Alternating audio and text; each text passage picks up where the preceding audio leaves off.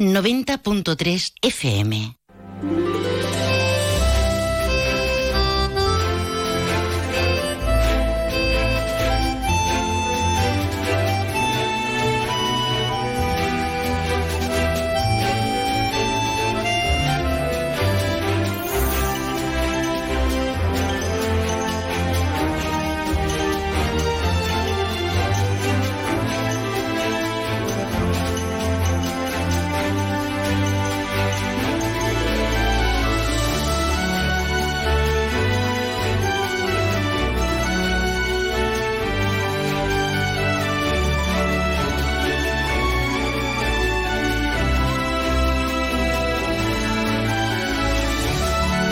Ya estamos aquí nuevamente y estamos vivitos después de una noche más de calor.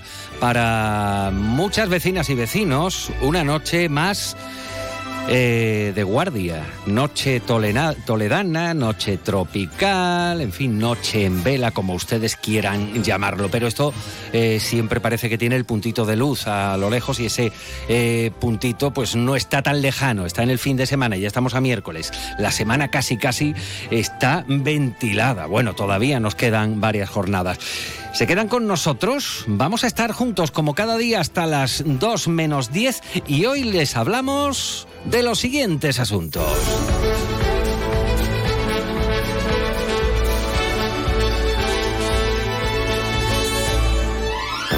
Más de uno Jerez. Juan Ignacio López, Onda Cero. Vamos a hablarles de lo que hubiera sido, o en principio parecía que iba a ser, la continuación del Parque Empresarial Norte de Jerez. El Parque Empresarial, vamos, lo que conocemos como el Parque Empresarial, aunque esté en la parte norte y haya otros polígonos empresariales. Pero como cuando se inauguró no existía o no se había adoptado hasta entonces eh, esa denominación de Parque Empresarial, pues ahí se le quedó. Ya le pueden poner norte, habrá otro que sea oeste, pero el Parque Empresarial, el de allí, el de la zona norte. Bueno, pues iba, estaba llamada a ser eh, la continuación del Parque Empresarial Norte eh, de Jerez, pero mm, quedó en algo inconcluso. Es conocido como el polígono o Parque Empresarial La Norieta. Y para que ustedes se hagan a la idea, está a las espaldas de una conocidísima tienda de brico laje y esas cosas, ¿eh? con colores rojos. Bueno, pues ahí, ahí está ese, ese, espacio eh, llamado a, a formar parte del parque empresarial, la Norieta. No es la primera vez que ocurre. Han robado las arquetas de este polígono empresarial. Las arquetas, sí, sí, las de las acometidas o de la luz o del agua. Y uno se pregunta, ¿para qué quiere alguien una arqueta? Con lo que pesa eso y el trabajito que puede costar llevársela. Bueno, pues no es la primera vez que ocurre. Hoy vamos a hablar, eh, bueno, pues con la gente del parque empresarial que en su día eh, ofrecieron la fórmula mediante convenio de adherirse pues al parque empresarial y gozar de la seguridad que, que el resto del espacio comercial. También eh, nos interesaremos por lo que dicen desde el ayuntamiento. Y hoy vamos a hablar de árboles, de árboles en Jerez, de árboles de verano, de los árboles de nuestro territorio, que es una denominación muy de moda en los últimos tiempos. ¿Cómo están los árboles de Jerez? Pues van a venir gente eh, amante de los árboles. De hecho, son la asociación Amigos del Jerez de los Árboles. Y vamos a hablar del arbolado de Jerez, sobre sus reivindicaciones y también sobre eh, detalles muy curiosos del arbolario jerezano. Vamos a tener tiempo también hoy de pararnos, detenernos en la música. La música de gente como la Reina Gitana, de gente como Jesús Méndez, de gente como eh, Maribel Ortega o como Felipa del Moreno, que son artistas ya confirmados para la gala o el concierto solidario Todos contra el Cáncer que tendrá lugar el 22 de septiembre. Se ha presentado hace un, ratito en Villapanés y nos aseguran, nos prometen que a la una de la tarde estarán aquí algunos de los artistas que conforman el cartel junto a voluntarios de la Asociación de Lucha contra el Cáncer. Y de musiqueo, de musiqueo vamos porque vamos a saludar a algunos de los integrantes de Bing Floyd.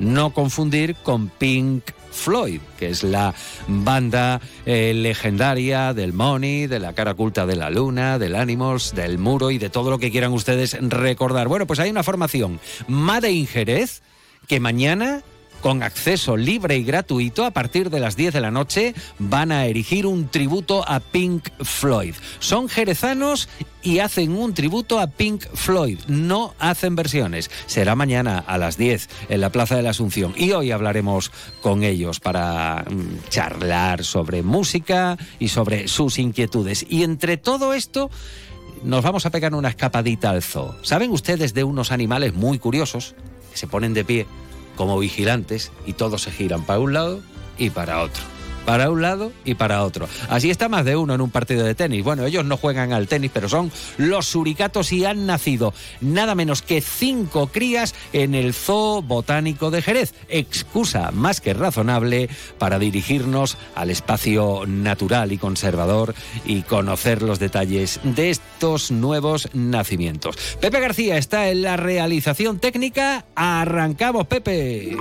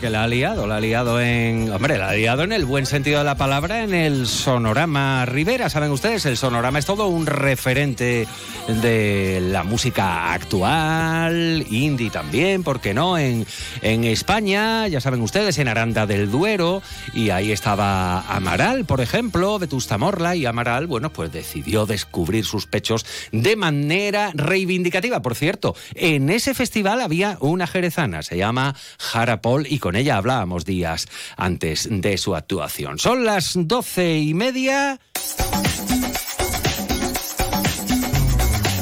de este miércoles 23 de agosto. A ver, temperatura fiable, claro, porque una temperatura podemos tener aquí en el centro y otra muy distinta en el extrarradio. Así que para estas situaciones nos dejamos guiar por el termómetro instalado en el aeropuerto de Jerez que marca a esta hora de la tarde a ver si se abre, una temperatura de 36 grados con una humedad del 22%. Además dicen, sin nubes por debajo de 1500 metros y sin presencia, a ver si lo digo bien, de cumulonimbus. ¿Eh? ¿Se acuerdan de los cúmulos? Los cirros, cúmulos y estratos. Los cúmulos eran los algodoncitos. Bueno, pues no hay algodoncitos. Así que vamos, que vamos a tener hoy también calor. Tengan paciencia, que estamos en verano. Vamos con la actualidad en esta jornada y lógicamente, pues es un tema de actualidad eso, el tiempo. Así que vamos a conocer qué previsión nos aguarda para las próximas horas. Nos vamos hasta la Agencia Estatal de Meteorología. Buenas tardes. Muy buenas tardes. En la provincia de Cádiz tendremos aviso amarillo por altas temperaturas alcanzando los 39 grados en Arcos de la Frontera y Jerez de la Frontera, 35 en Cádiz y Rota, 27 en Algeciras. Y de cara a mañana seguiremos con ambiente despejado. Las temperaturas máximas descenderán quedándose en valores de 42 grados en Arcos de la Frontera, 39 en Jerez de la Frontera, 33 en Cádiz, 31 en Rota, 27 en Algeciras. El viento será de levante, es una información de la Agencia Estatal de Meteorología.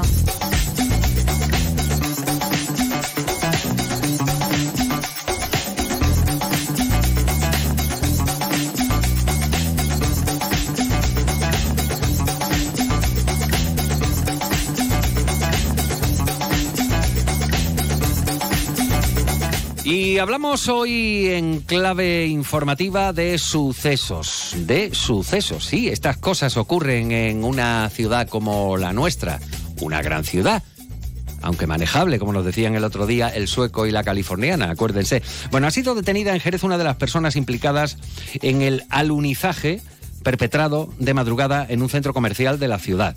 La autoridad judicial ha decretado el ingreso en prisión de la persona detenida. Los hechos ocurrían el pasado 18 de agosto. Sobre las 5 de la mañana, la puerta del establecimiento comercial había sido violentada por un coche que se encontraba empotrado en el hall de entrada, rodeado de cristales procedentes de la puerta de acceso. En las inmediaciones se encontraba un turismo con un ocupante eh, a bordo que al percatarse de la presencia de los agentes emprendió la huida a toda velocidad haciendo caso omiso a las indicaciones de la policía. Tras una breve persecución circulando a toda velocidad y sin respetar las normas de seguridad y poniendo en riesgo al resto de usuarios, el conductor fue finalmente detenido. La investigación policial ha permitido determinar que el vehículo interceptado en la persecución había sido previamente sustraído. En su interior, además, se localizaron diversos efectos de los presuntos autores. Además, se ha logrado recuperar todos los efectos del robo que se encontraban en una bolsa de rafia depositada en el vehículo con el que se acometió el alunizaje. 34 teléfonos móviles de última generación y dos ordenadores portátiles. El detenido se encontraba disfrutando de un permiso penitenciario. Ha sido investigado como presunto autor de los delitos de robo con fuerza, robo de vehículo a motor, contra la seguridad vial y atentado contra agente de la autoridad. Ha sido trasladado a dependencias policiales, puesto a disposición judicial, quien ha decretado su ingreso en prisión.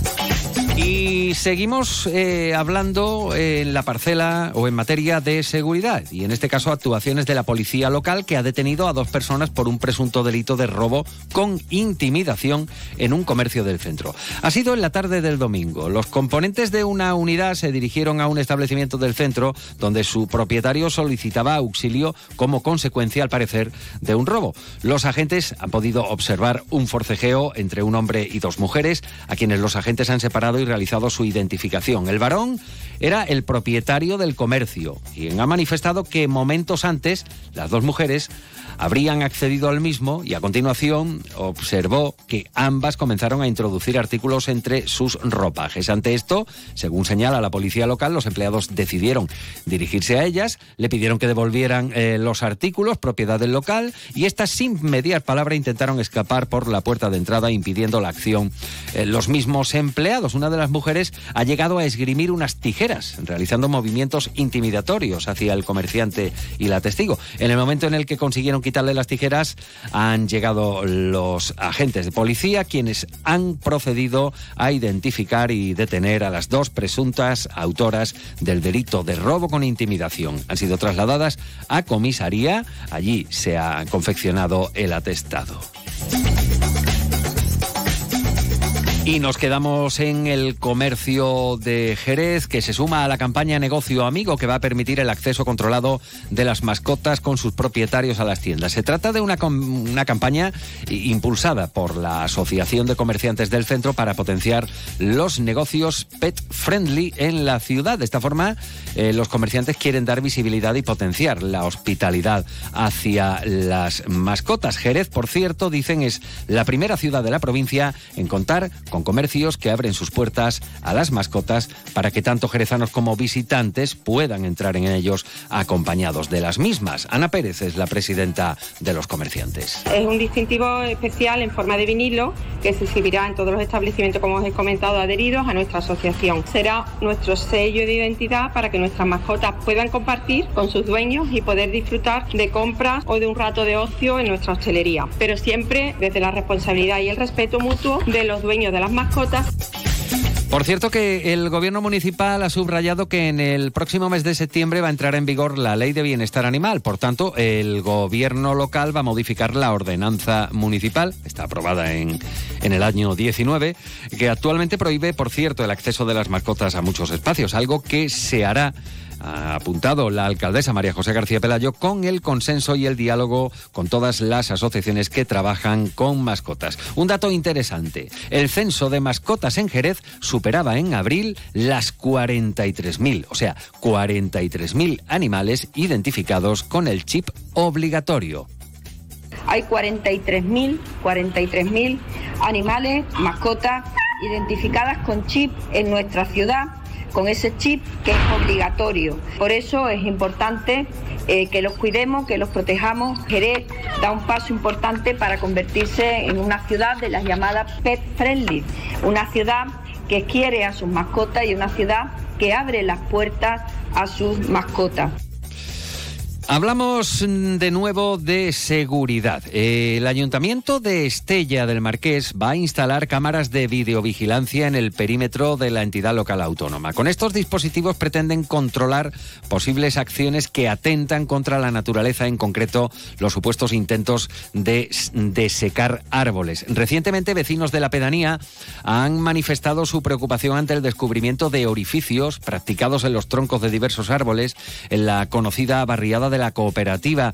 Allí eh, parece que se han inyectado líquido tóxico en el tronco con el fin de secar estos árboles. Se trata de especies de hasta 60 años de antigüedad, como los pinos carrascos. Fuentes municipales apuntan que podría tratarse de líquidos de batería de coches o ácidos, los productos inyectados a los árboles. Ante estos episodios, desde el Ayuntamiento de Estella ya avanzan la implantación de dispositivos de vigilancia. Lo dice el alcalde alcalde de la ELA, Ricardo Sánchez. Bueno, pues desde el Ayuntamiento llevamos tiempo actuando, poniendo en conocimiento en diferentes instancias, aunque parece que visiblemente no se ve, pero hay un trabajo de informe, de denuncia y de escrito a todas las instancias, a la Delegación de Medio Ambiente de Jerez, a la Junta de Andalucía y también incluso al SEPRONA, poniendo que en el perímetro de nuestro pueblo hay más especies que están siendo secadas y matadas por algún loco o alguna loca que tiene esa práctica incívica y no a qué, corresponde. Eh, eh, eso iba a decir, ¿a qué intereses puede obedecer este tipo de actuaciones? Pues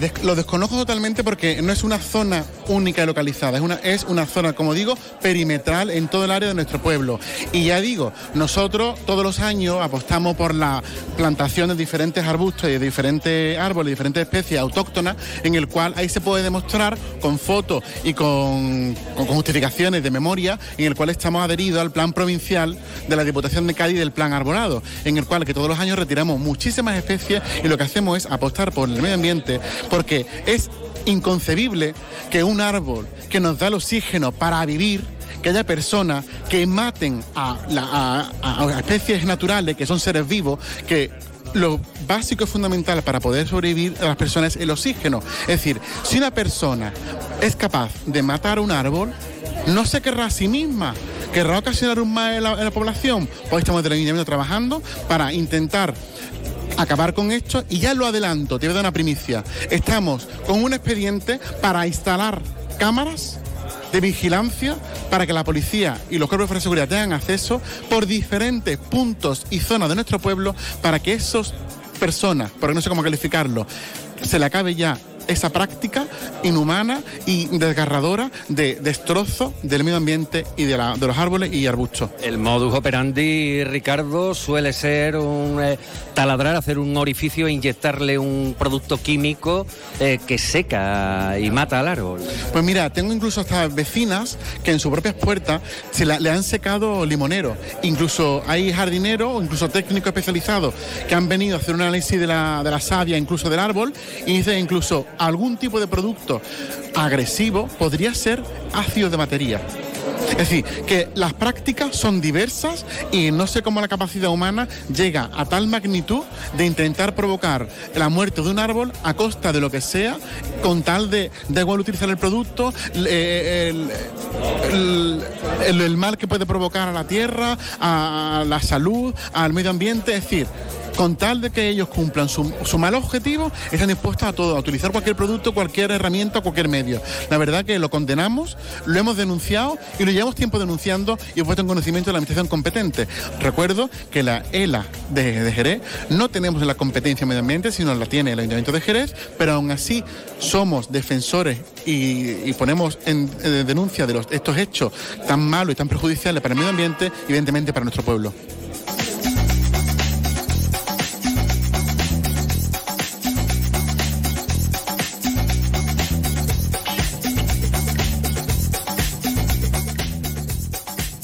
Bueno, pues eran las palabras del alcalde de la entidad local autónoma de Estella. Fíjense ustedes, ¿no?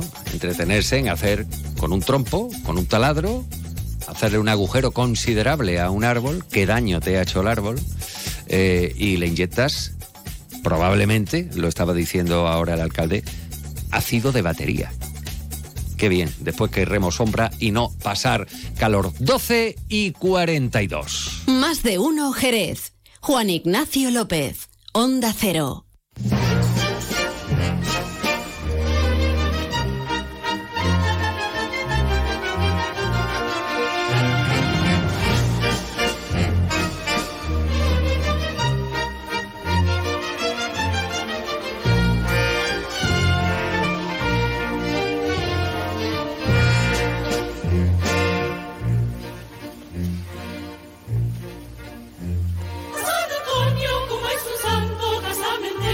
Bueno, estamos en verano, puro verano, estamos en la cuarta eh, ola, de lo que llaman ahora ola de calor, que no todo el mundo está de acuerdo con el término y no todo el mundo considera que hay eh, realmente pues un cambio climático, sino que esto se trata de ciclos, en fin.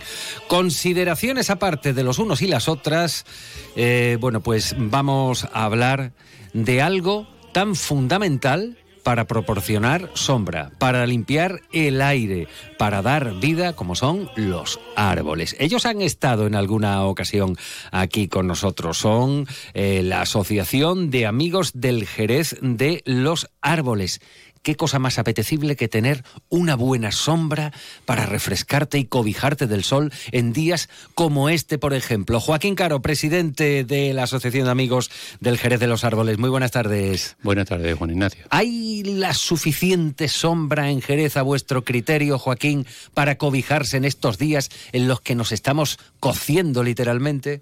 Pues está claro que no. Y cada vez menos. Y yo creo que el nombre que buscamos la asociación pues a través de nuestro difunto anterior presidente fue por eso, que queríamos dejar Jerez poblado de árboles y digo, a ver si somos capaces de cambiarle el nombre a Jerez y, decir, y conocerlo por la ciudad del mejor arbolado que haya en Europa o en el mundo. No lo sé hasta dónde podríamos llegar, pero es verdad que falta mucha sombra y en estos días de calor es que buscamos un árbol como el comer. Ay. Pues ya te puedes ir, tú te vas debajo de un parasol en un bar, pero no, debajo de un árbol se está por 8 o 10 grados menos, que eso seguro que está demostrado por vídeos que se han, se han realizado aquí en la misma porvera, se han medido las cantidades que hay. La verdad es que la hora de calor es sofocante. Sí. Y el árbol es que te da una temperatura y mientras mejor copa tenga, pues mejor fresco te da. Y eso yo creo que lo vamos buscando todo. Todos vamos por la sombrita, por la sombrita. Por claro.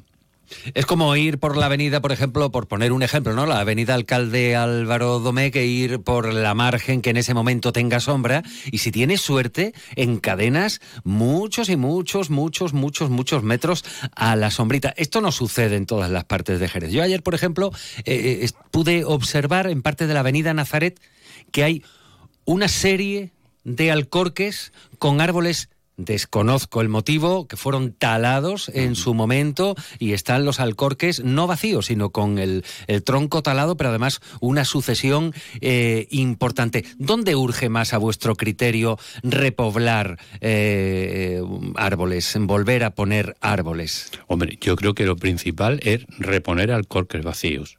Porque como esa avenida que tú has dicho, eso hicimos nosotros una cuantificación en el informe que hicimos del plan de arbolado, y ahí hay decenas, decenas de alcorques. Ahí hay, hay catalpa cerca del Club Nazaret, hay muchas, se han cortado muchas, pero claro, hay que buscar árboles que den sombra. Pero reponer alcorques, sobre todo reponerlo, es que se hacen plantaciones, pero los alcorques se siguen sin reponer. Y es la oportunidad, y de hecho, esta reunión que hemos tenido con el nuevo delegado, pues reivindicamos esa necesidad que tiene Jerez de reponer alcorque y que estas mm, lo solicita mucho la población. De hecho, hay muchos alcorques que los propios vecinos plantan árboles delante de su casa, porque es que y en esta época es cuando más se nota. ¿eh? Así. Eh, Jerez de los árboles, ¿cuáles son los árboles?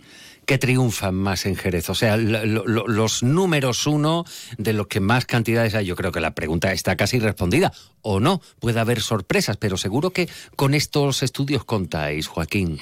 Sí, bueno, de hecho está publicado en, ediciones desde el proyecto LAE, se publicaron libros aquí en Jerez y el árbol predominante ahora mismo en Jerez es el naranjo. El, naranjo. El naranjo, el que más hay.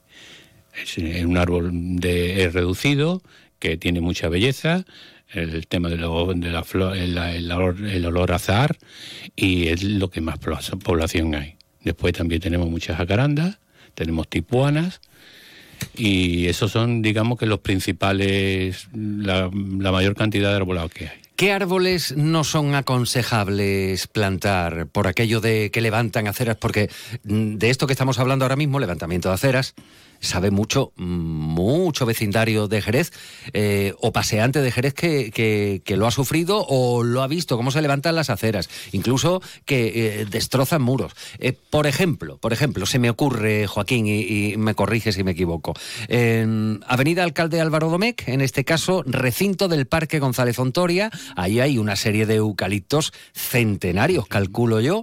Había uno que hacía esquina, que ese ya no está, no recuerdo ahora hace cuántos años, pero era precisamente porque lo levantaba todo. Y hay uno que resiste pegado además a la, a la valla de forja, según eh, da la avenida del ejército, que está ahí empujando, empujando, y bueno, lo que es eh, el, el, murete está prácticamente abierto. ¿Qué árboles no son aconsejables plantar por aquello de que no son compatibles con la- los terrenos urbanizados, Joaquín? Bueno, ahora mismo tenemos claro, claro y evidencia que hay de, por ejemplo, las tipuanas es un árbol que se pone, todo lo que se pone grandísimo, por ejemplo, las tipuanas, le, tenemos las, las jacarandas. Bueno, te- Es que levantan el arbolado, es que el, el- que el, el- el árbol mientras más envergadura va cogiendo, las raíces tienen que buscar su sustento. Y claro, el acerado no está, no está adecuado. El acerado aquí- tiene que ser árboles más reducidos. Y aquí en entonces tamaño. en la Porvera que hay jacarandas. Claro, es- esas ya están. Y claro, es lo que tenemos que hay que hacer, porque ya están las jacarandas. Pues esos alcorques, si lo van levantando el acerado, se van agrandando un poco y ya está. Y se pueden rellenar si dificultan el paso del peatón, que ahora mismo hay una gravilla especial de que filtran el, Sí. la humedad y la verdad es que se pueden. Y ese, brazalete que se le pone, yo he, he oído en, en ocasiones voces críticas, porque dicen que esto puede llegar a, a estrangular el árbol e impedir que, que el desarrollo natural, nunca mejor dicho, de- del tronco, ¿no? Y de hecho, hay alcorques que tienen esas rejas de hierro que precisamente con el delegado, nuevo delegado, fuimos a verlas cuando acabó la reunión de- del pasado miércoles para que viera in situ cómo estrangulan la- el tronco del árbol. Y de hecho, en la misma plaza de Arenar hay varios que están estrangulando el tronco, algunos ficus. Y bueno, y la verdad es que tomó buena nota de ello, que todas esas rejas hay que ampliarlas para que el tronco pueda seguir creciendo dentro de sus límites, evidentemente dentro del sitio donde estén. Y de hecho hay muchísimo. Y dentro del informe del plan de arbolado, ahí tenemos fotografías de muchísimas calles donde hay un estrangulamiento del árbol. Entonces el árbol, el árbol sigue creciendo, pues entonces al estrangularlo ya la, la savia no, no fluye y al final el árbol lo- se mata. se. ¿Qué, qué- qué opinión le- les merece ese primer encuentro con el nuevo delegado, con, con Jaime Espinar? Pues la verdad es que es muy satisfactorio. Parece una persona muy receptiva, mm, parece que ha tomado conciencia del problema de arbolado que hay, ha tomado buena nota. Esta plataforma con que nos reunimos con él, que el- son ocho colectivos, y que ya él conocida este informe del- de la gestión sobre el arbolado que se presentó al anterior ayuntamiento en marzo del año pasado, ya yo como partido político ya lo conocía, y de hecho hemos reivindicado la cantidad de puntos que hay aquí y el, vamos, creo que ha tomado buena nota. Lo importante que se haga de un buen equipo, que se conciencie con el medio ambiente y que esto siga adelante. Tenemos su compromiso y, y vamos a esperar. En principio quiere volver a retomar el Consejo Local de Medio Ambiente, entre otras cosas, y hemos pasado un montón de puntos importantes de los que hay que tener en cuenta para que hacer un plan de arbolado a largo plazo para que no dure cuatro años y a los cuatro años cambiemos, sino un, un plan de concienciación de todos los grupos y de todas la- las asociaciones para que este proyecto se lleve a cabo. Es fundamental, tiene que haber un plan de arbolado a largo plazo y que todo esté programado, no sea vayamos, vayamos aquí a salto de mata como se está yendo, hemos estado viendo en los últimos años.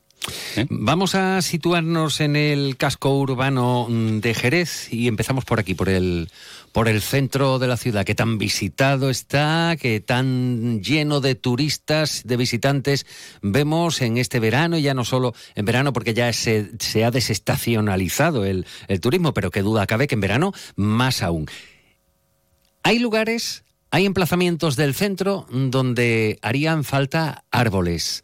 Necesitamos o necesitaría la ciudadanía sombra en el centro. ¿Tienen ustedes localizados esos, esos lugares, Joaquín, especialmente? Bueno, ahora mismo mm, eh, siempre ya eh, los espacios son reducidos. Las, tampoco tenemos unas plazoletas aquí tan grandes como para cama- rellenarlas de árboles. El, el- el viandante tiene que, que circular. Entonces, mm, yo creo que alborado hay. Lo que hay que, como dije antes, reponer los espacios que han quedado vacíos. ¿eh? Eh, aquí en La Porvera la- creo que tenemos un No, ejemplo. hombre, aquí la por ver hay un ejemplo que sé todas las catalpas que había, desde la esquina de la calle Sancillería hasta la, hasta la iglesia, Ajá. hasta la esquina de la calle Leala, esa no queda ninguna. ¿Y por qué se eliminaría eso? Bueno, ellos eran, yo sé que son árboles que eh, tenían un- una altura muy, una altura Considerable, ¿no? considerable, sí. Y entonces sé que había aceras levantadas. Las aceras no son tan anchas como este primer tramo, que hay la porvera, que la verdad es que la acera tiene amplitud. Y Primer tramo se refiere, Joaquín, a, justamente a la puerta de la Iglesia de la Victoria. Exacto. de la iglesia de la Victoria a la Chancillería, esa, ese espacio es más reducido en las aceras. Entonces, claro, yo sé que las catalpas han tomado una dimensión tan grande que, que levantaba las aceras.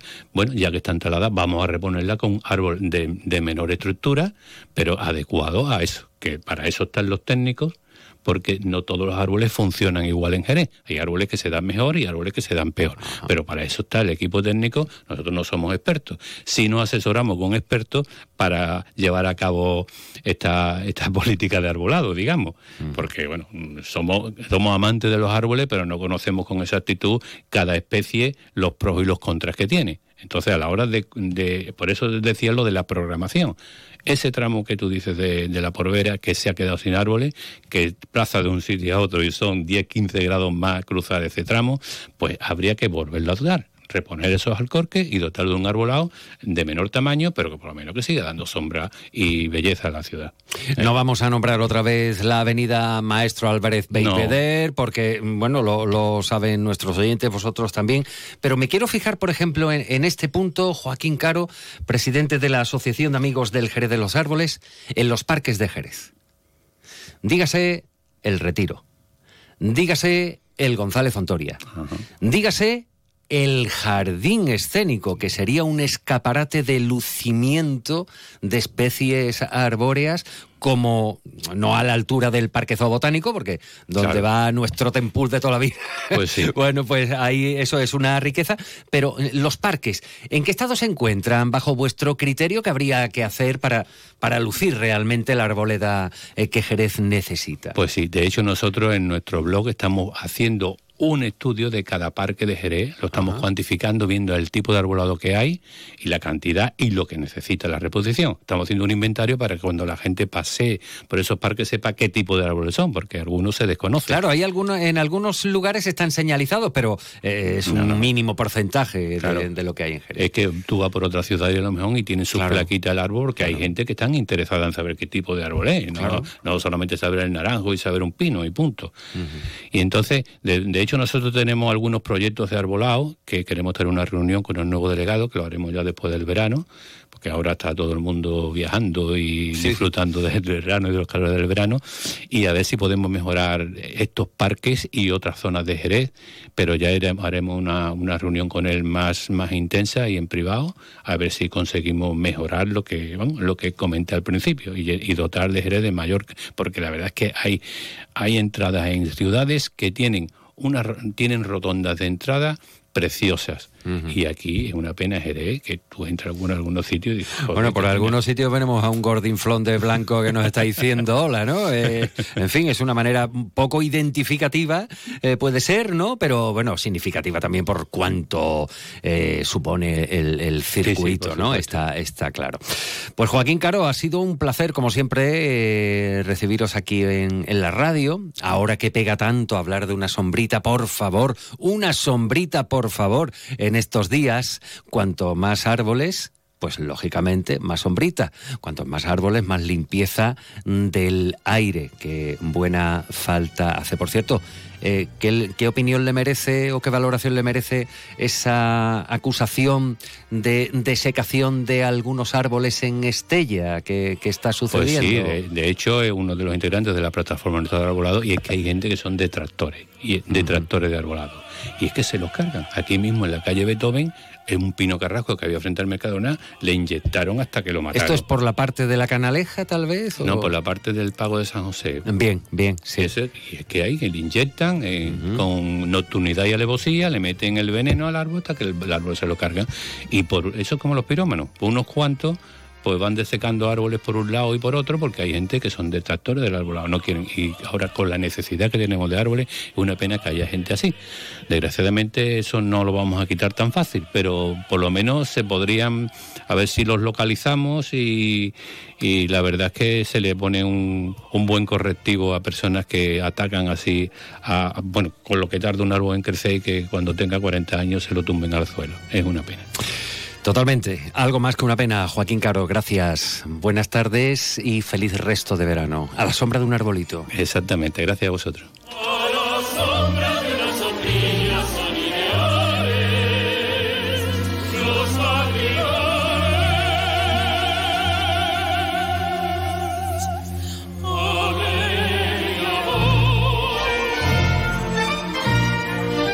Qué bonito, ¿verdad? Zarzuela, le gusta la zarzuela al personal. Esto era Luisa Fernanda, podía ser.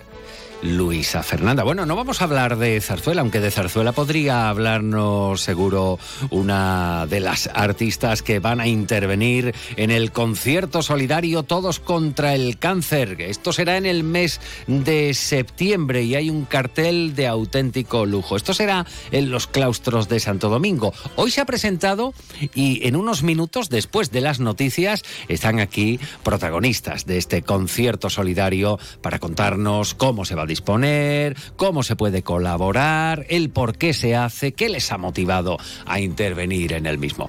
Porque van a dar la una y con la una de la tarde ya saben ustedes, los pitios, los pitos, las señales horarias, como ustedes quieran llamarlos, indicadores de que estamos en la hora del aperitivo. Nosotros volvemos enseguida en buena compañía para hablar de este concierto solidario, entre otros asuntos, aquí en Más de Uno, en Onda Cero Jerez.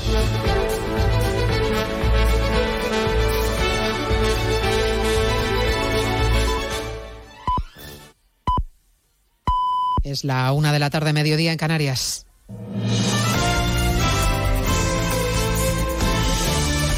Noticias en Onda Cero. Buenas tardes. Avanzamos a esta hora algunos de los asuntos de los que hablaremos con detalle a partir de las dos en Noticias Mediodía, sabiendo ya que en caso de repetición electoral no tendremos que ir a votar de nuevo en Navidad, aunque eso sí, la campaña electoral empezaría la noche de Reyes. 26 y 27 de septiembre. Esas son las fechas fijadas y justificadas por la presidenta del Congreso, Francina Armengol, para que Alberto Núñez Feijó defienda su proyecto de gobierno en la sesión de investidura encargada por Felipe VI. Será un tiempo más que prudencial para que el candidato pueda realizar las negociaciones oportunas con los representantes de las diferentes formaciones políticas. Más de un mes para intentar los apoyos que por ahora son insuficientes. El candidato del PP suma 172 a cuatro de la mayoría, pero tampoco Pedro Sánchez los tiene asegurados en caso de fracasar el primer intento de Feijo, un escenario en el que trabaja el PSOE no ha tenido el apoyo ni de los ciudadanos, no ha tenido el apoyo mayoritario en el Parlamento y desde luego no, no me equivoco si les digo que vamos a una investidura fallida por parte del Partido Popular. También les diré, yo creo que, que este ejercicio de asumir esta investidura por parte del, del señor Feijó es una investidura pensando en un ejercicio de supervivencia interno, de supervivencia interno, no desde luego pensando en los intereses de nuestro país. Pilar Alegría esta mañana en más de uno, negando que se esté negociando una amnistía con Junts y Esquerra. Con ellos mantendrá conversaciones el equipo negociador del Partido Popular, aunque la distancia ideológica sea reconocida. Bildu es la única formación que se quedaría fuera de estos contactos con el Partido Popular. Eso le contaba Rubén Bartolomé también esta mañana, el vicesecretario de Acción Institucional de los Populares, Esteban González Pons, admitiendo que es difícil el éxito de la investidura de Feijó y que el PNV tendría en su mano cambiar.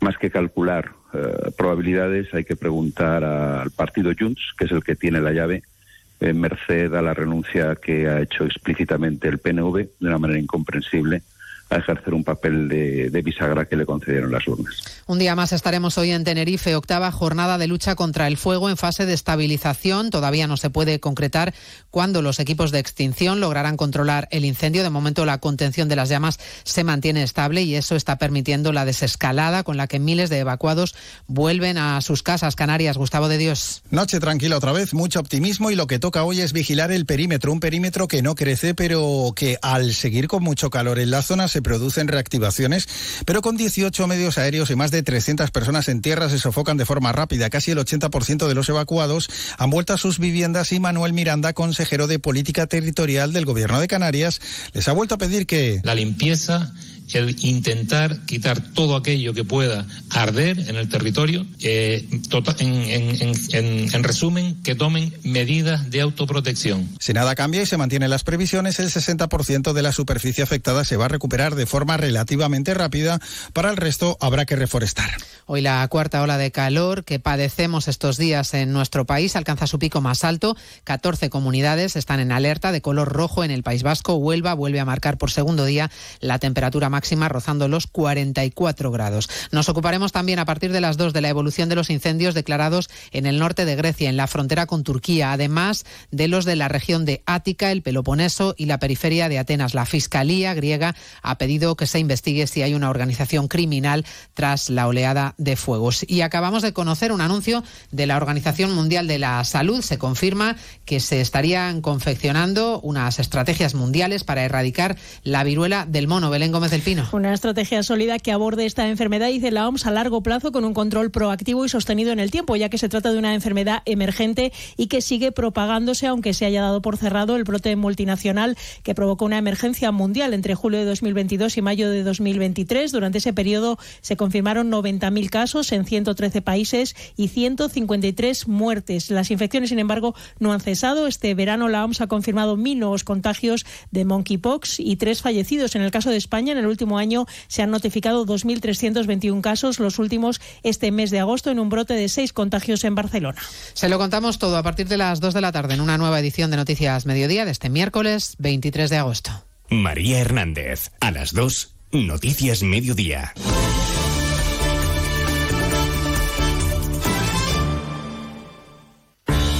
Incendios forestales activos están destruyendo bosques y cultivos, acabando con la fauna, arrasando nuestro país.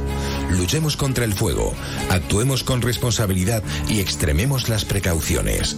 Evitemos tirar colillas o dejar residuos en el campo. Disfrutemos de las barbacoas en los lugares permitidos. Entre todos, podemos pararlo. Onda Cero, comprometidos con la sostenibilidad y contra el cambio climático.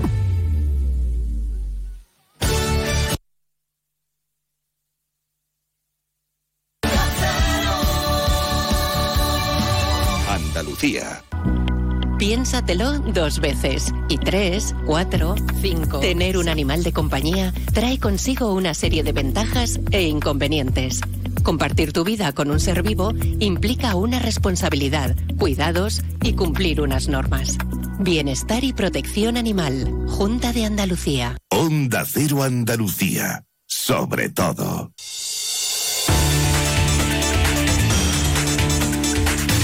Onda Cero, Noticias de Andalucía. Rafaela Sánchez. Buenas tardes, hacemos hasta ahora el repaso de la actualidad informativa de Andalucía este miércoles 23 de agosto que pasa por el Parlamento, que celebra hasta ahora la Comisión de Igualdad para analizar la violencia de género en la comunidad. Aunque ampliaremos la información en Noticias Mediodía, ya conocemos, por ejemplo, que hasta un millar de mujeres están siendo atendidas por el Instituto de la Mujer por violencia sexual desde principios de año. La comisión promovida por los grupos del PP y el PSOE analizará el fenómeno de la violencia machista después de los recientes casos que junto con los acaecidos desde principio de año suman 11 mujeres asesinadas por sus parejas o exparejas solo en Andalucía, cuatro de ellas en los últimos 20 días. La violencia hacia las mujeres no cesa. Hoy conocemos otro posible caso de agresión en Marbella, donde ha sido detenido un hombre de 32 años como presunto autor de un delito de violencia machista después de que al parecer diera una paliza a su novia y la abandonara semi-inconsciente en una playa del municipio. Vamos ahora con más cosas, con el repaso de las provincias andaluzas. Lo hacemos empezando por Almería. En Almería hoy miércoles de feria con descuentos en las atracciones para el Día del Niño, también con actos reivindicativos la Mesa del Tren, que ha liderado un tren turístico por las principales calles capitalinas para reivindicar comunicaciones más justas con la provincia de Almería. Además, se van a diseñar aquí en la bahía de Cádiz. La Armada quiere con este contrato renovar la flotilla. Estos buques estarán en alto grado automatizados. El astillero isleño prevé que el contrato generará 700 empleos directos e indirectos inducidos. Se van a invertir 158 millones de euros. En Ceuta, el sindicato médico anuncia que la huelga ha superado los cinco meses y medio y el Ministerio de Sanidad sigue sin querer negociar. El sindicato ha comunicado que tras 85 jornadas se han cancelado unas 10.600 consultas y 340 intervenciones quirúrgicas. En Córdoba, el municipio de Peñarroya, Pueblo Nuevo, se encuentra en nivel de riesgo 4 de transmisión del virus del Nilo.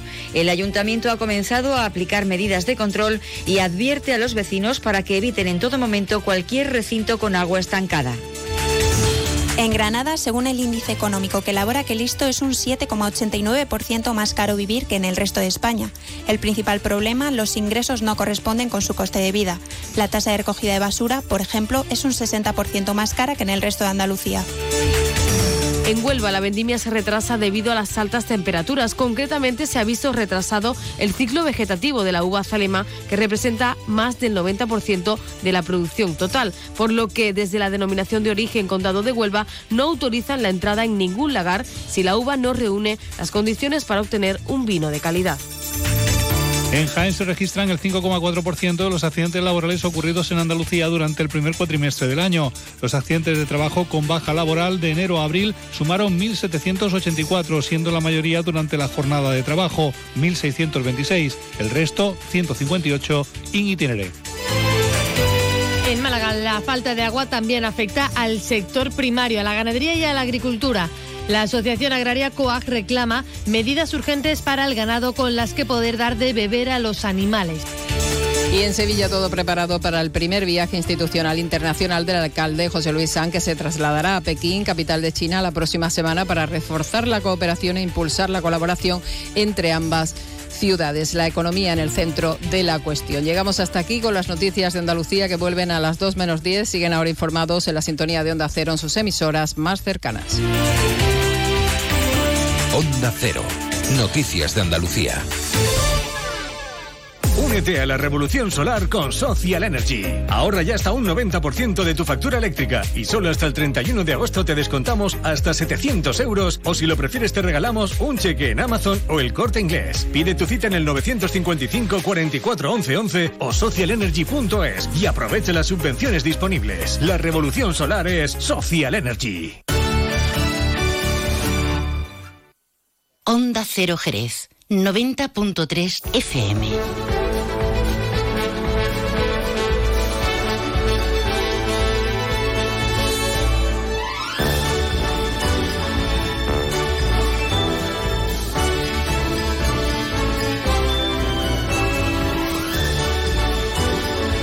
Ya estamos en la una de la tarde y diez minutos y no es que estemos de regreso porque nunca nos fuimos. Hemos estado aquí muy atentos a lo que contaban nuestros compañeros y compañeras de informativos que vuelven a menos 10 aquí en Onda Cero Jerez o en cualquiera de las emisoras de Onda Cero. Ya saben ustedes que de la manera tradicional, pues aquí en el caso de Jerez 90.3 de la frecuencia modulada. Pero cuánta gente, yo creo que ya incluso supera ¿no? el número de, de oyentes que cada día nos siguen pues a través de la web, a través de la aplicación, ya saben ustedes cómo es esto, ya no se le puede decir nuevas tecnologías. Tecnologías eran nuevas cuando llegaron, pero ya llegaron y se quedaron a vivir con nosotros. En esta segunda parte del programa eh, les propongo una iniciativa eh, solidaria. Se trata de algo que va a tener lugar en el próximo mes de septiembre, justo cuando le hayamos dicho adiós al verano, llegará el concierto solidario todos contra el cáncer.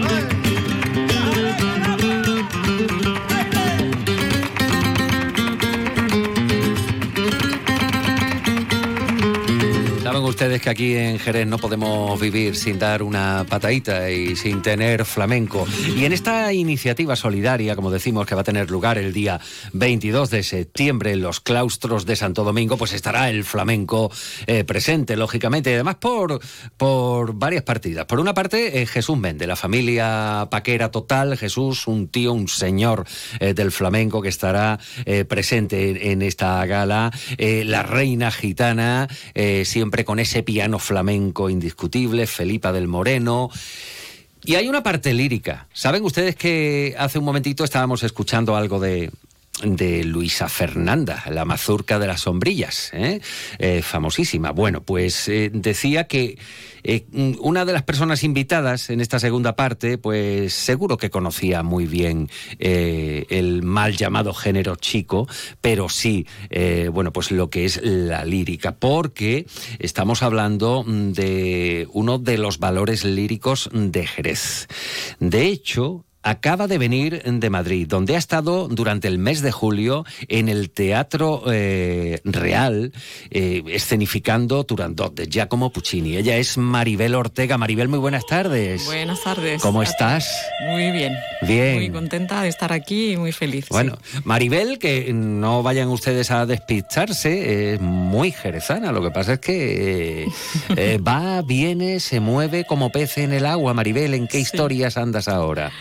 Bueno, ahora estoy de descanso, afortunadamente, pasando calor como todos aquí en, Jerez y preparando la temporada que viene, que empieza con precisamente este concierto solidario de Todos contra el Cáncer.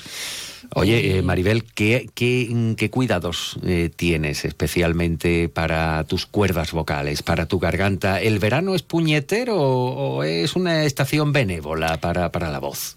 Ahora mismo está siendo bastante dura para la voz, porque, claro, porque eh, tomas bebidas frías, te pones en corrientes de aire entre los aires acondicionados, el ventilador, porque el calor, mm, bueno, yo lo, lo, estoy sufriendo bastante y, claro, mm, no estoy resfriada ni nada, pero, pero como que notas que la voz está un poco como más perjudicada, ¿no? De todas maneras, te lo permites porque estás de vacaciones, ¿no? Pero en cuanto empiece septiembre, pues ya hay que cuidarse y, volver a, digamos, a la rutina, ¿no? De cuidar, de, no exponerse tanto. ¿Y cuando estás cantando ópera, el aire acondicionado de los teatros está encendido o es prohibitivo? Mm, no, no, depende del teatro. Por ejemplo, en Madrid, en el Teatro Real, tenía que estar porque es que es que Madrid es caluroso también y ha hecho temperaturas en julio importantes, ¿no? Digamos. Y bueno, tiene que tener un sistema de refrigeración que no afecte y, también de humidificación, porque es, un, las dos cosas tienen que estar equilibradas, ¿no? Para no resecar las cuerdas vocales. En Madrid también es muy seco. Mm. Es poner, por poner un ejemplo, ¿no? Bien, bien, bien. Bueno, saludada Maribel Ortega, con quien vamos a seguir charlando ahora, lógicamente. Vamos a darle las buenas tardes a este hombre que estaba sintiendo ahora mismo, así, así, así. Eh, está totalmente entregado a la causa de la Asociación Española de la Lucha contra el Cáncer es José Soto Ríos, más conocido por todos, sobre todo en los medios como Pepe Soto, que lo primero que ha hecho, antes de entrar en antena, me ha pedido eh, lo que le llaman ahora los modernos el timing, vamos, el tiempo que va a durar la entrevista, para hacerse ¿eh? el organigrama de lo que tiene que decir y en cuánto tiempo. Eso ya da pistas de que este hombre ha tratado mucho con los medios de comunicación. Pepe Soto, buenas tardes. Muy buenas tardes. ¿Cómo estás? Pues muy contento de estar contigo, que siempre nos prestas un altavoz impresionante. No lo digo porque estemos en antena, lo digo porque tú eres un amigo y además nos prestas algo tan importante como es este altavoz de Onda Cero. Muchas gracias. Bueno, quienes hemos tenido algún episodio cercano eh, con, con, esa enfermedad a la que finalmente finalmente venceremos. Tenemos que tener ese convencimiento para, para, poder llegar. Quien haya tenido un poco arrimado a esto, pues eh, es normal que, que siempre haga sitio para causas como esta. Todos contra el cáncer, viernes 22 de septiembre. ¿Cómo se gesta esto? ¿Cómo convencéis a los artistas? ¿Cómo se dejan ellos convencer? ¿Qué respuesta encontráis? Bueno, ha sido, ha sido fácil. ¿eh? Eh, puede parecer difícil para el oyente, pero aquí hay cuatro personas excepcionales. ¿no? Fue, yo contaba que desayuno todos los días al lado de la familia de Jesús Mendy, algunos días incluso con él. Y llevo años eh, en la cabeza que siempre estoy inventando cosas. Digo, yo tengo que decirle algo. Y, un día le hice una propuesta que no ha salido todavía, algo que yo tengo en la, cabeza. No, no pudo ser. Pero me dijo, sí, tú cuenta conmigo para, para otra cosa, ¿no? Y entonces no sabíamos ni cuándo ni cómo y el cuándo y el cómo es el día 22 en los claustros, se lo dije a Jesús de inmediato, me puso en contacto con la reina gitana, que es una mujer también excepcional como artista mm. y como, como persona, y de ahí surgió llamar a Maribel, que tampoco la conocía y que han sido todo facilidades, y de ahí a Felipe. Entonces, he dicho en la rueda de prensa que es un sueño hecho realidad. Esto es que yo me toco algunas mañanas y digo, esto no, no es posible, ¿no? Esto como porque la verdad que es un elenco impresionante, impresionante. Creo que es muy difícil que volvamos a hacerlo. Muy difícil. Es difícil. Muy difícil. Nos hemos ido al 22 de septiembre eh, porque también hay que tener en cuenta que el verano supone o lío para los artistas o los coges en periodo de descanso. Maribel, por ejemplo, merecido lo tiene porque esta mujer no para de trabajar durante todo el año y, y la voz tiene que tener también su tiempo, Maribel.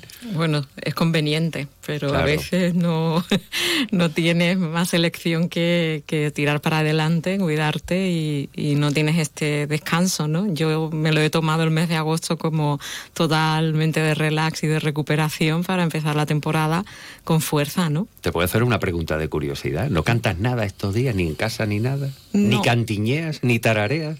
No, sí que me pongo música de lo que voy a, a empezar a estudiar para no olvidarme por completo, ¿no? De, de- pero qué va, no doy alguna clase de canto, eso sí, ahí sí que canto yo, pero sí que me lo he tomado estrictamente de, de recuperación. Hago un poco de, de deporte, me refiero en la piscina y tal, pero no, no hago nada, o sea, de reposo. De reposo, sí, sí. Bueno, ya toca empezar otra vez a mover las cuerdas vocales dentro de nada, ¿no? Pero sí, sí, ¿no? Eh, a veces es necesario yo lo necesitaba. Bueno, eh, a ver, siempre cuando se hacen las cosas con corazón, y nos consta que la Asociación Española de Lucha contra el Cáncer, pues hace las cosas de corazón, eh, bueno, pues mm, estás llamando a un buen resultado. Si llamas a, a las buenas sensaciones, igual las buenas sensaciones se convierten en buenas, en buenas noticias. ¿Cómo va la venta del papel para este concierto solidario viernes 22 de septiembre, ocho y media de la tarde, en los claustros de Santo Domingo? ¿Cómo va? Pues te decía antes a micrófono cerrado que estamos preocupados, ¿no? Preocupados por el exceso. Es decir, prácticamente empezamos hoy la campaña en los medios y quedan 70 entradas. Es decir, el aforo está prácticamente. De hecho, en el cartel figuran puntos de venta que nunca la van a tener. Por ejemplo, la moderna no, no va a tener, pues está cerrada. Mala música no va a tener. Y quedan tres en la sede, 15 en Abrines y unas 50 en, en la Luna Nueva. O sea que el éxito ha sido extraordinario. Yo creo que el público sabe entender cuando hay calidad. Y aquí se une, queremos que el espectáculo que está por definir aún en sus detalles sea un diálogo, una simbiosis entre dos o tres, entre el flamenco y la, y la, y la lírica, entre la canción y, y otros géneros musicales. ¿no? Yo creo que uno de los objetivos que nos propusimos en la organización de este concierto, conciertos es mucho, pero no podemos hacer, nosotros no somos gestores culturales, somos gestores de una asociación contra el cáncer.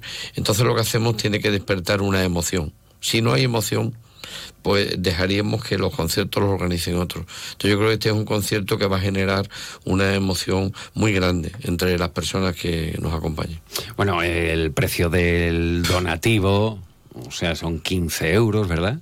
Y 15 euros y encontrarte un cartel como el que te encuentras de primeras figuras, pues es como para, vamos, para decir, mm, mm, resérvame 20. Cada, cada uno de ellos cada uno de ellos es un concierto. Cada, cada, uno de ellos, si encima te dan cuatro. Si animaría, si me permite, como muchas personas desgraciadamente se van a quedar fuera, eh, animo a que se den prisa en comprarla cuanto antes y luego que hay una fila cero podemos ayudar al cáncer pues con esa fila cero con pequeña. Oiga, es que yo no tengo mucho. Bueno, pues oye, un poco. Uh -huh. No hace falta. Bueno, como nos dices que, que, que va bien, no va bien, va superior la, la, venta de entradas. No sé, yo lo lanzo, yo lo lanzo. Esto puede eh, desembocar en una ubicación en un espacio más grande. Tiempo hay, estamos a un mes ¿Eh? Estamos hoy a 23 de agosto, quién sabe, ¿no? Bueno, todo es, todo es valorable. En cualquier caso, ahora lo que tenemos es lo que tenemos. La venta de entradas va estupenda, los artistas, eh, bueno, pues eh, entregados. ¿Cuánto tardaste en responder el sí o el no, Maribel, a, a participación? Yo creo que no me lo pensé mucho, ¿no? Consulté mi agenda y dije que sí, ¿no? Me extrañó muchísimo, porque no la conocía, me dirigía a una persona a la que no conocía. Ahora la conozco un poco de varios desayunos y una comida que hemos tenido. Yo la conozco de las ruedas de prensa en el Villa Marta, ¿eh? Cada vez que ha habido ópera y claro, tal, ahí sí, hemos sí, estado sí. y en las eh, funciones en las que participaba Maribel, pues de eso la conocemos. Uh -huh. Pues yo, yo le decía, no hemos encontrado un familiar en la calle larga, le decía que hay mañanas que no sé si es mejor persona o mejor artista. Y no, sinceramente, no. Y una, artista excepcional, pero al lado de una humanidad muy grande. Bueno, pues eh, a Maribel Ortega la acompañará alguien, lógicamente, ¿verdad? En, en, instrumento, no sé si piano. Eh, será ella. la, la, reina gitana, claro, claro. ¿Cómo, ¿Cómo decirlo? Claro. es estupendo, esto es un lujo. Por favor. Para mí es un lujo y un regalo poder estar al lado de, estos. Yo no, no, los considero colegas porque no. El género es distinto. Es, distinto, pero, pero yo estoy muy emocionada porque estar cantando y compartiendo escenario con algo tan arraigado en Jerez, ¿no? Y, a mí me hace mucha ilusión, la verdad, y por la causa que es, ¿no? Ya intentaremos colarnos en algún ensayo, ¿eh? Ya a ver, si tenemos por ahí enchufe para colarnos en algún ensayo, que nos encanta ver cómo se gesta la actuación que después va, va a ser en directo y sin red. Maribel, gracias por estar con nosotros, Maribel Ortega. Feliz resto de verano. Cuídate esa voz. Gracias por regalarnos esa voz cada vez que, te, que te escuchamos. Y Pepe Soto, amigo eh, a ver lo del sitio. ¿eh? A ver lo del sitio, nos alegramos eh, y felicitamos a la Asociación Española de Lucha contra el Cáncer y recordamos que están eh, esos donativos fila cero disponibles para quien quiera colaborar. Y si alguien tiene todavía la esperanza que corra alguno de los puntos que ha dicho antes Pepe Soto, por 15 euros, bueno, pues ver un concierto solidario de estas características no es corriente. Pepe. Un millón de gracias. Más de uno, Jerez. Juan Ignacio López, Onda Cero. La vuelta al cole es muy divertida con las Dunas Shopping. Vamos a por un año lleno de retos e ilusiones. Prepara la mochila de tu futuro. ¿Sabías que sorteamos tarjetas regalo para las compras? Participa en los sorteos de nuestro Instagram. Ya lo tenemos todo preparado para la vuelta al cole en las Dunas Shopping. ¿Ya lo tenéis? Sí, de entrante pediremos un hummus de berenjena y un provolone al horno con pesto y pistachos. Luego, de primero, un gigante de cordero lechal en salsa de Pedro Ximénez y foie. E dopo, come secondi, due risotti di induja e burrata italiana. Grazie mille. En La Mafia se sienta a la mesa, disfrutarás de la típica gastronomía italiana en un restaurante atípicamente italiano. La Mafia se sienta a la mesa. Piacere originale. Estamos en Jerez, Avenida Andalucía 105, Glorieta Tío Pepe. Más de uno Jerez. Juan Ignacio López, Onda Cero.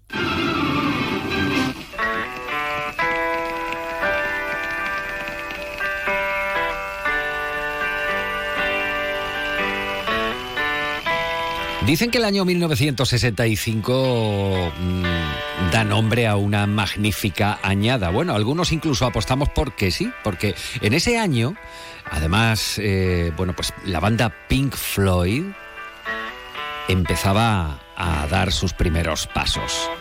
Todos tenemos alguna canción, alguna época mm, en la que la música es protagonista eh, para algunos de los momentos importantes que, nos han pasado y hay una canción de Pink Floyd de fondo que bien pudiera ser este clásico cuya portada eh, nos muestra a dos tipos, uno de ellos ardiendo y estrechándose la mano. Desearía que estuvieras aquí. Wish You Were Here, una de sus canciones más celebradas. Y precisamente en Jerez se va a vivir un momento muy interesante este jueves en la Plaza de la Asunción, dentro del ciclo Músicas del Alma.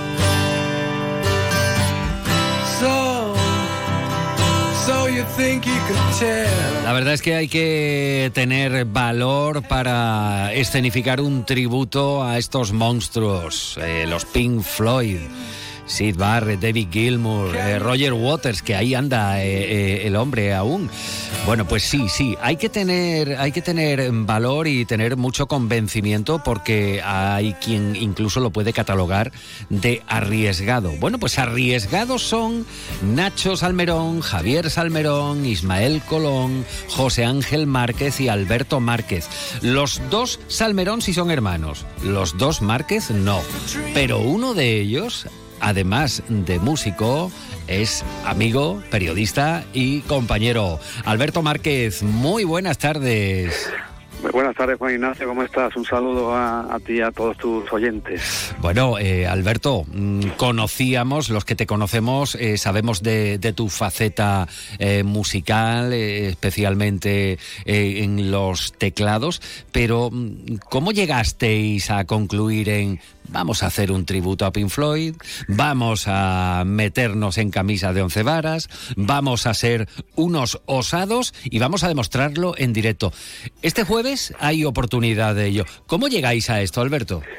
Pues mira, Juan Ignacio, no es nueva la, idea. Eh, resulta que tres de los miembros de, Pink Floyd, eh, hace ya muchos años, como ocho o nueve, compartimos otro proyecto que se llamaba entonces Eclipse, que era precisamente otra banda tributo. Y digo tributo, no digo versión porque nosotros no versionamos, nosotros tributamos, o sea, o sea, intentamos parecernos lo más posible a la música original y no versionamos nunca ninguna, ninguno de los temas, sino que lo tributamos en, toda regla.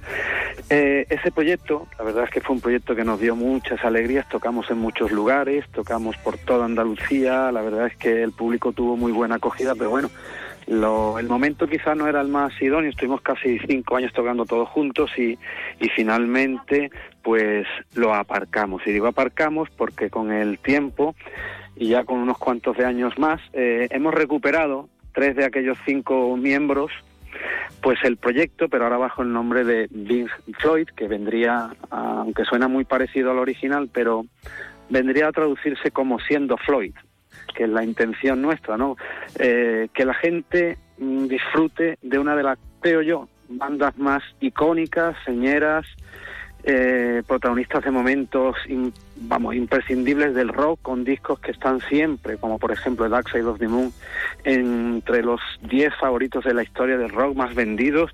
Y la intención era recuperar, y ahora de la mano de, dos nuevos eh, compañeros que son muy conocidos en, en la música en todo este rincón, como son el guitarrista eh, Nacho Salmerón, habitual con su banda de blues y muchísimos discos y grupos de la zona, y, su hermano Javier, que aunque Javier lo conocemos más por su faceta de cantautor, eh, es un gran bajista, y bueno, pues los cinco nos hemos eh, metido desde hace ya unos pocos de meses en el local, trabajando, mm, te puedo asegurar que es muy duro, para hacer un repertorio que es el que vamos a, a llevarle a, a, todo el público de Jerez y que se acerque también de la provincia a disfrutar de, de, este, de este tributo mañana en la Plaza de Asunción, porque realmente, Juan Ignacio, tributos a Pink Floyd no hay muchos.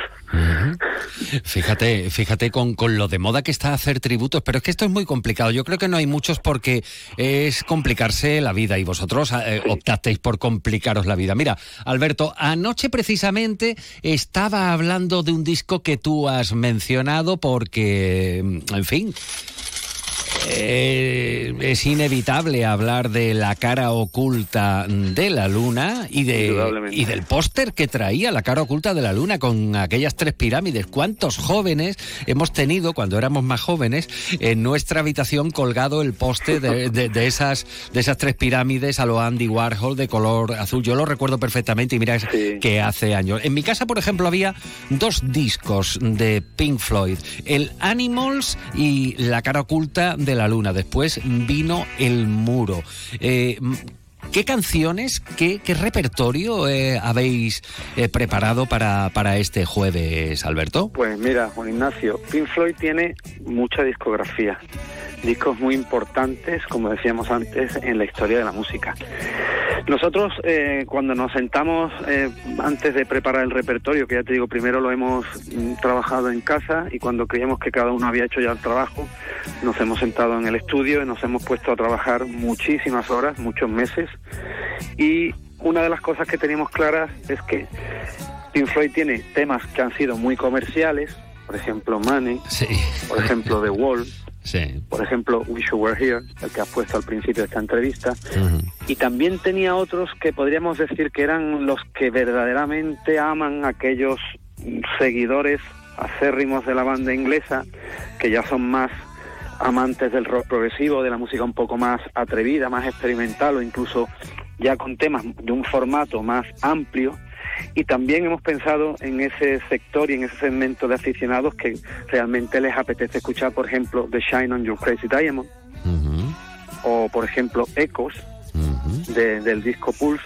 Entonces nosotros hemos hecho un repertorio aproximadamente de una hora 40 minutos, que es lo que vamos a tocar mañana, hora y media, hora 40 minutos, muy equilibrado, mm, con temas de discos como The Wish You Were Here, discos como The Dark Side of the Moon, discos eh, como Pulse, entonces yo creo que es un equilibrio muy muy muy bien sopesado entre los temas cortos y que les gusta a todo el mundo y que se cantan y entre temas que son muy muy muy buenos y que tienen partes y desarrollos instrumentales donde bueno pues donde se despliega todo lo que es el ese potencial sonoro y ese timbre tan característico que tiene Pink Floyd. Personalmente ¿Qué destacas tú de, Pink Floyd? ¿Qué es lo que te enamoró de Pink Floyd, lo que te cautivó y lo que incluso te, te llevó a, poner en marcha estos proyectos y hacerlos realidad en la anterior etapa y en esta como Pink Floyd?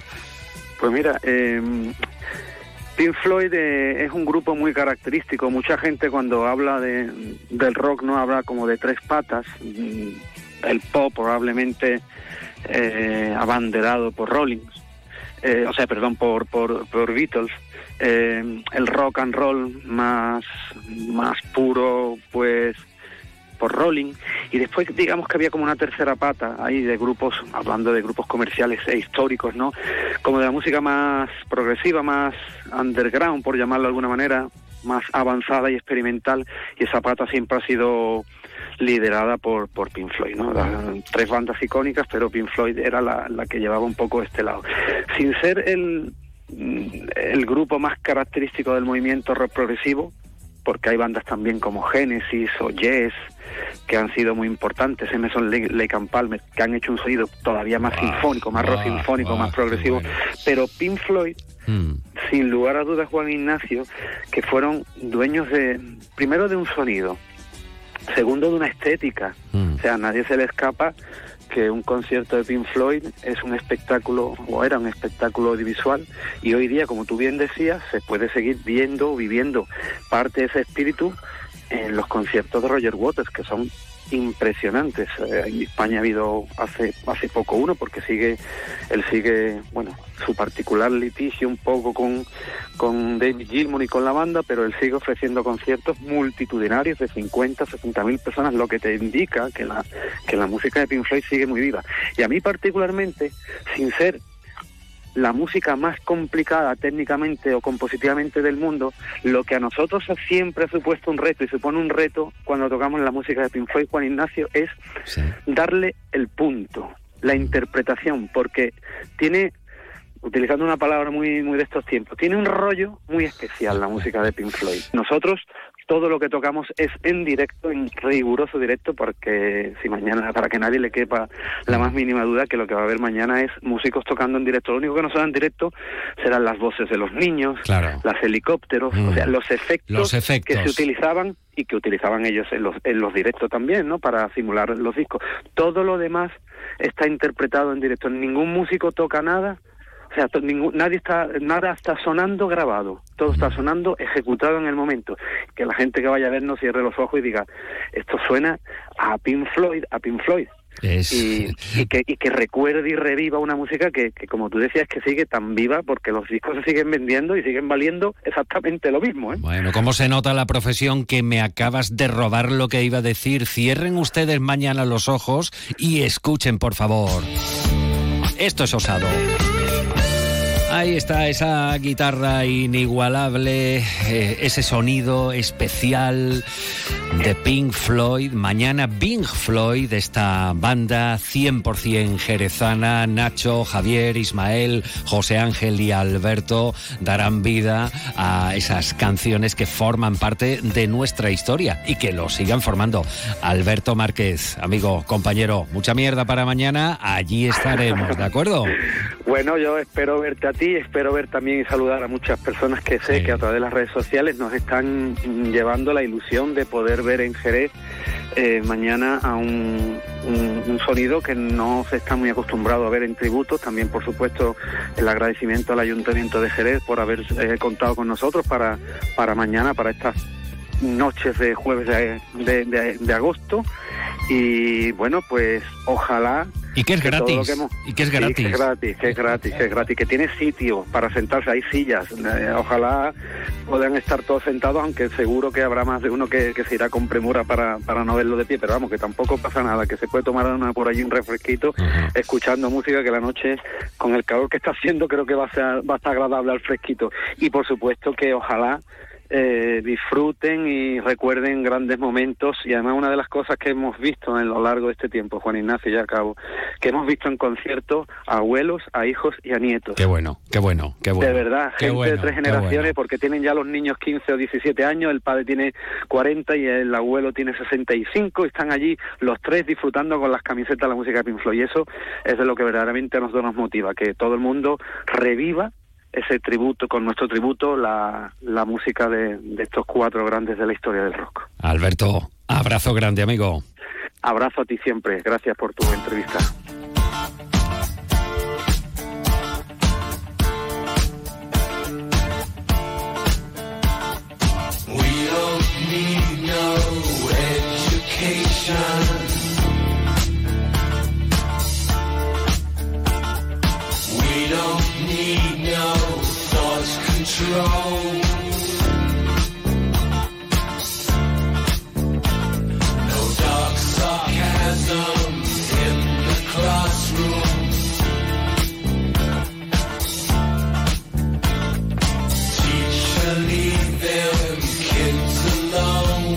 Más de uno Jerez. Juan Ignacio López. Onda Cero. Yuyu, ¿eso qué es lo que es? No te hacía yo a ti de mojito, la verdad. Esto es la bebida de los dioses, Luis. El canastito. Es igual, pero más rico porque lleva canasta. Anda, ven que te pongo uno. Uy, qué delicia, Yuyu. Esto ahora en verano sienta de maravilla así de fresquito. ¡Canastito! No, ni nada. Disfruta con un consumo responsable. En Restaurante La Piedra estrenamos carta nueva el 1 de julio.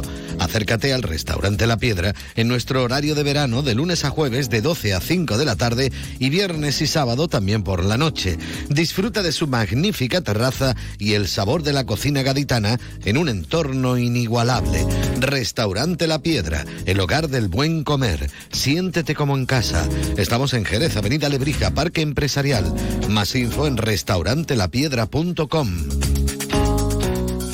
Sur te invita a vivir los fines de semana más emocionantes. Hasta el 10 de septiembre disfruta de divertidos talleres infantiles con tatuajes, pintacaras y máscaras. Pero eso no es todo, también podrás asistir a conciertos de música en directo y DJs. Y espera, hay más. Aprovecha los viajes en globo gratis los domingos de agosto. No te pierdas los planes de verano en Área Sur desde las 7 de la tarde. Ven y vive la máxima emoción. Más info en ccareasur.com. Más de uno Jerez. Juan Ignacio López. Onda Cero.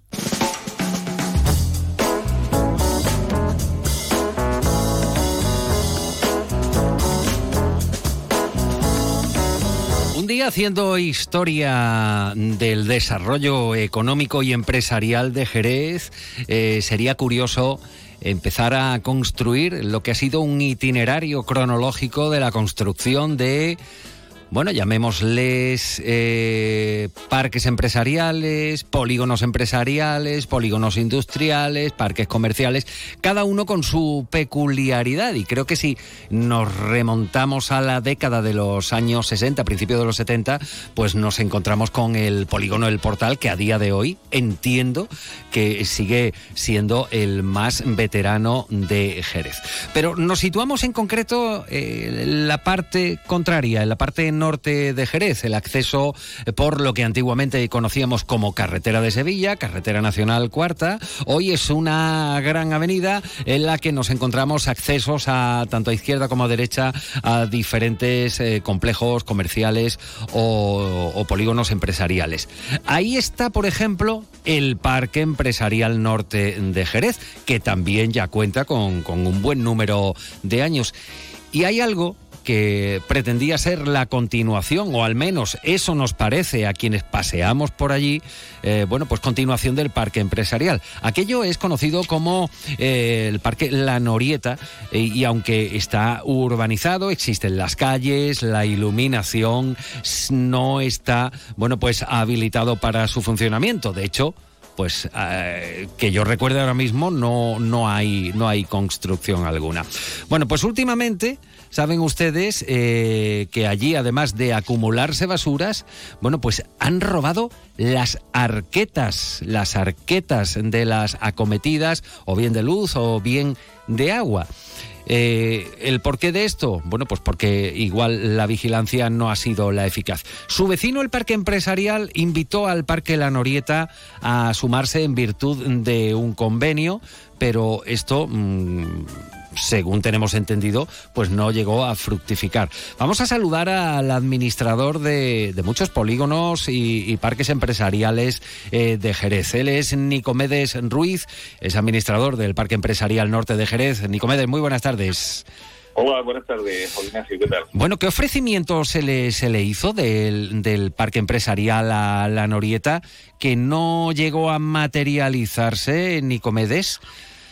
Bueno, pues eh, este, el parque empresarial, como todos pensamos inicialmente, eh, pensamos que la Norieta no sería más que una ampliación del mismo, es anexo al mismo, las calles confluyen y hubiera sido lo ideal, porque tanto para su mantenimiento como para su vigilancia privada, pues bueno, sería una ampliación de los servicios existentes, eh, situación que favorecería los costos a ambas partes.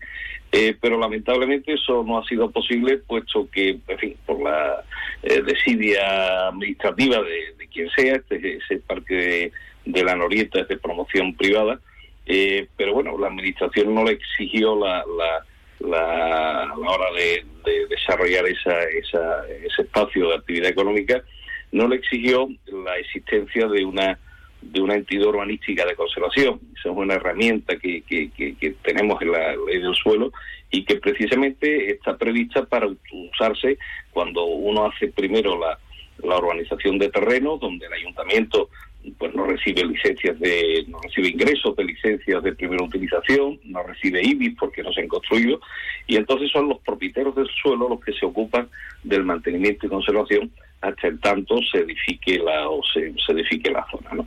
Eh, pues, pues, lamentablemente el ayuntamiento en este caso no exigió la, la, obligación de crear esa figura eh, los propietarios no tienen por tanto la obligación de cuidarlo y aquello ha hecho al final que esté mano por hombro y ya no solo eso primero inicialmente se, se identificaba como parque empresarial de hecho tuve alguna llamada de policía local por el riesgo que aquello. claro, es que está, está pegado, está pegado. O sea, claro, está pegado. Primera la, la, labor ha sido primero identificar que esa zona, lamentablemente, pues, pues por lo que he comentado, no corresponde al parque.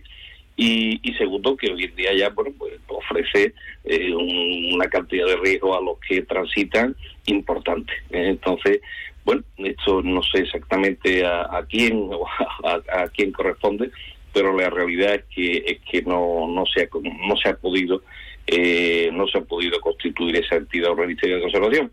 Eh, es, precisamente de lo que adolece el portal el portal bueno de los años 60 es razonable que en aquella fecha estas herramientas eh, no existieran pero hoy en día tanto los desarrollos urbanísticos residenciales como de actividad económica es una herramienta básica para que las cosas se conserven y funcionen y sobre todo, incluso una vez edificado, como pasa con el parque empresarial, y tú has comentado que ya está totalmente consolidado, eh, permite que, que, bueno que existan convenios con la propia administración pública para que ellos no, no, no sigan colaborando con nosotros, pero nos ofrece un marco legal, jurídico, para contratar servicios y ampliar, mm, en fin, la, la, seguridad o, la, o aquellas cuestiones que queramos mejorar frente a los, a los servicios que ofrece el, propio ayuntamiento. Mm, carecemos ahí en, ese, en ese parque, carece de esa figura jurídica y es lo que nos ha abocado a esta, a esta situación.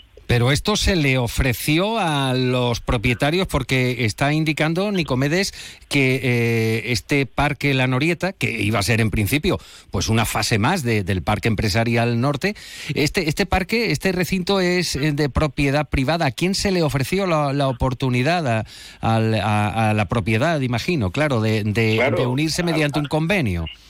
Claro, se le ofreció, pero bueno, lo que ocurre es que no es solo que se le ofrezca, es que si, si por parte de la administración pública no se le exige a los, a los promotores la, la, la obligación de constituir esa entidad, bueno, pues, pues, pues al final lo, están encantados porque es una obligación menos que le quitan a los compradores pero que, al final te provoca la situación en la que hoy en día estamos.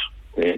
Ahora, bueno, habría que intentar convencer a esos, a esos propietarios de suelo de las bondades que tiene una entidad de conservación y pero bueno dependerá de ellos el que quieran el que quieran constituirla o no. Pues muchas gracias, Nicomedes Ruiz, administrador del Parque Empresarial Norte de Jerez.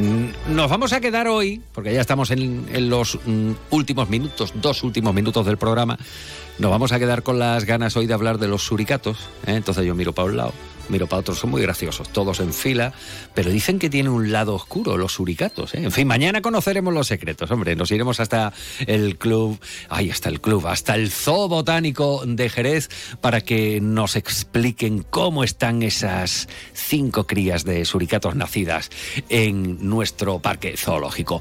Nos marchamos ya, eh, mañana volvemos, saben ustedes, a la hora habitual, a partir de las 12 y 20, hoy por por favor, hoy por favor, vamos, que ha hecho calor eh, días atrás, que mañana lo va a seguir haciendo, que parece que el sábado, entre el sábado y el domingo, pues igual tenemos eh, un poquito de descenso y empezamos a respirar. Pero hoy, sobre todo, que dicen que es la cresta de la ola, ¿verdad? De esta cuarta ola de calor, eh, presérvense del sol, hidrátense mucho, eviten el ejercicio físico eh, con el calor que hace y en la calle. Ahora mismo Vamos, va a ser salir de la emisora cuando salgamos y tocar el fuego. Así que protéjanse, por favor, de este calor y disfruten en lo que pueda de este miércoles 23 de agosto. Pepe García ha estado en la realización técnica. Mañana volvemos a la hora de costumbre. Será nuevamente aquí, en Más de Uno Jerez, en Onda Cero. Hasta mañana.